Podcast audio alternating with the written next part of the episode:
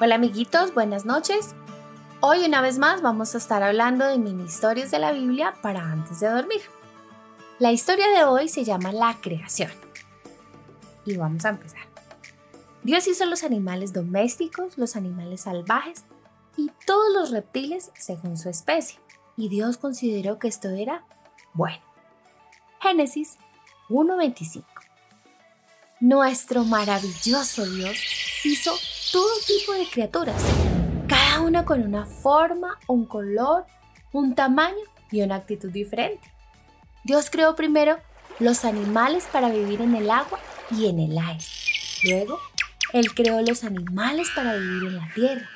Entonces, también creó a Adán, el primer hombre sobre la faz de la tierra, para que Él cuidara de todos ellos. ¿Y sabes algo? A Dios solo le tomó dos días en hacer todas estas cosas. Asombroso, ¿no? Tenemos un creador maravilloso.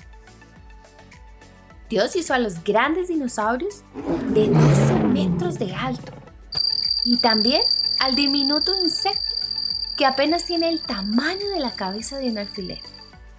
Les dio a los animales ocho patas, a otros les dio seis patas, a otros cuatro a otros dos.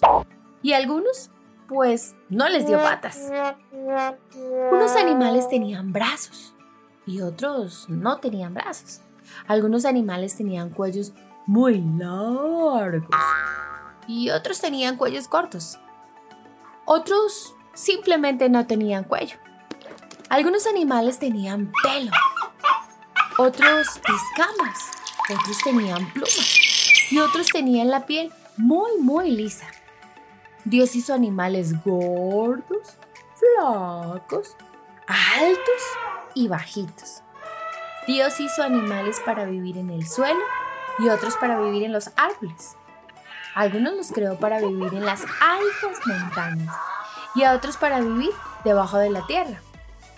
Algunos para volar en el cielo muy, muy, muy, muy alto y otros para nadar en los océanos más profundos y oscuros.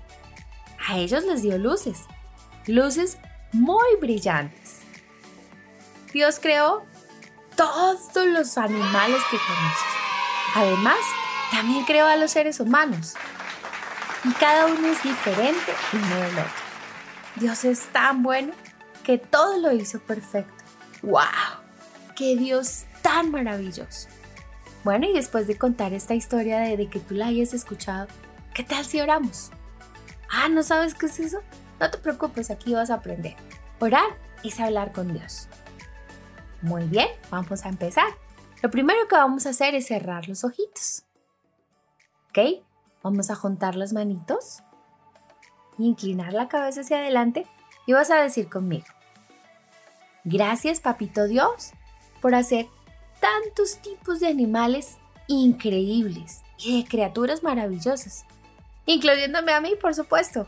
Es extraordinario que cada uno sea diferente. Y especialmente que yo sea tan maravilloso.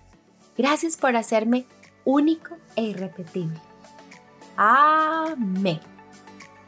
Muy bien amiguitos, nos vemos en la próxima oportunidad.